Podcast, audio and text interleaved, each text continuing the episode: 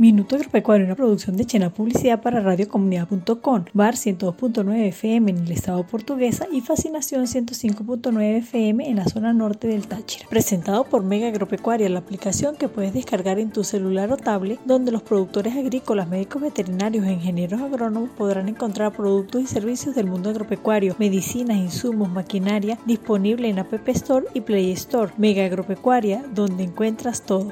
Estas son las noticias más resaltantes del sector agropecuario agropecuario para hoy. Según Osmar Queros, presidente de Cámaras Portuguesas, hasta el momento han logrado sembrar 45% del maíz que tenían proyectado. A su juicio, en la última reunión que se mantuvo con el Ministerio de Agricultura y Tierra, se planteó el objetivo de sembrar unas 160 mil hectáreas, una cifra muy por debajo de las estimaciones que se tenían hace cinco años. Para Queros, en la actualidad los entes competentes no han respondido a la demanda que tiene el sector agrícola y que las organizaciones gremiales han tenido que buscar formas de obtener los insumos necesarios. Por otra parte, el gremialista mostró preocupación porque no existe en la actualidad un plan de vacunación para las zonas rurales y mencionó que han hecho el esfuerzo para evitar que los trabajadores del campo se infecten con el virus COVID-19 y presenten más pérdidas de las que ya tiene el país. A juicio de Roberto Latini, dirigente gremial, la escasez de combustible ha generado que los productores agrícolas del país sufran para efectuar el riego de los cultivos como arroz, que en otros tiempos se beneficiaban de los sistemas de riego públicos. El gremialista sostuvo que importantes sistemas como el de las Majaguas en portugués y el río Guárico en Guárico están inutilizadas porque sus administraciones no le brindan el mantenimiento adecuado. Para Latini, en la actualidad los agricultores hacen uso racional del agua porque no cuentan con el líquido y no como hace ver el gobierno nacional sobre el buen uso de los recursos naturales.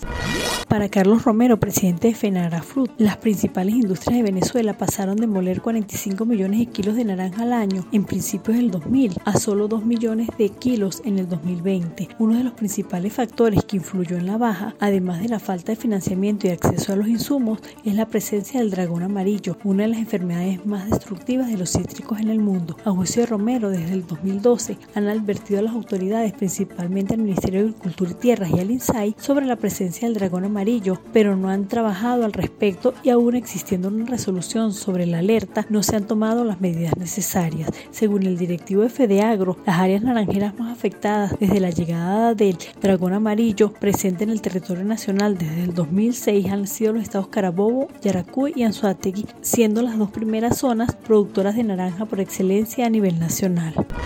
Mercado.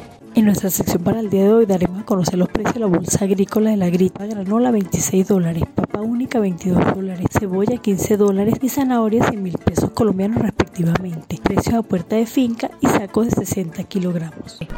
Hasta aquí esta edición de Minuto Agropecuario que llegó a ustedes gracias a Mega Agropecuaria, la aplicación que puedes descargar en tu celular o tablet donde encontrarás insumos, medicinas y maquinaria disponible en App Store y Play Store. Mega Agropecuaria, tu aliado perfecto. Síguenos en nuestras redes sociales Twitter Minuto Agro 1, Instagram, Facebook y YouTube Minuto Agropecuario. Les habló Graciela Bastardo. Los esperamos en otra entrega de nuestro micro.